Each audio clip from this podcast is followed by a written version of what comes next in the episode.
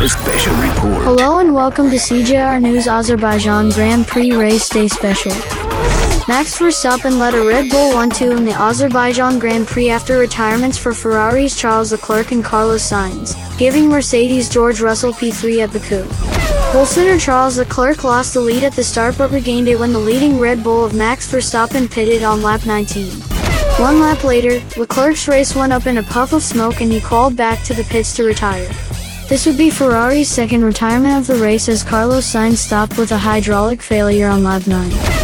Leclerc's DNF left Verstappen ahead of Sergio Perez, who took fastest lap, and a 1-2 for Red Bull, with Mercedes driver Russell promoted into the final podium place, having started 5th. Teammate and driver of the day Lewis Hamilton started 7th and finished 4th having pitted during the VSC on lap 10 and the following one on lap 34 passing Pierre Gasly 10 laps later with the benefit of newer tires. The Alpha Tauri driver finished 5th having started 6th.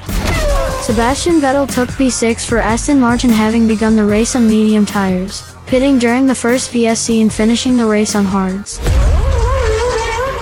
Alpine's Fernando Alonso started 10th but made it up to 7th having begun on medium tires, going long on his first stint and pitting after 18 laps to finish the race on hard tires and beat both McLarens to P7. Daniel Ricciardo finished 8th from 12th, starting on hards to jump Lando Norris, P9. Rounding out the top 10 was Esteban Ocon, who started from 13th on hard tires and took the final point for Alpine.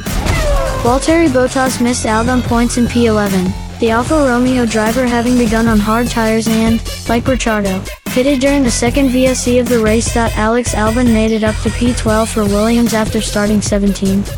He finished ahead of Yuki Tsunoda, the Alpha Tauri driver dropping from 6th to 13th late on with a DRS issue. Mick Schumacher took 14th ahead of Nicolas Latifi, 15 seconds worth of penalties leaving him 15th and last. Alfa Romeo's Zhou Guanyu was the third retiree of the race, the number 24 pulling into the pits on lap 24. He was joined by Kevin Magnussen, whose stoppage brought out the second VSC of the race, and Lance Stroll, a suspected engine issue stopping the Aston Martin driver three laps from the end. Thank you for listening CJR News Azerbaijan Grand Prix Race Day Special. Don't forget to subscribe to our channel on YouTube. You can find us at CJR News. Thank you and goodbye.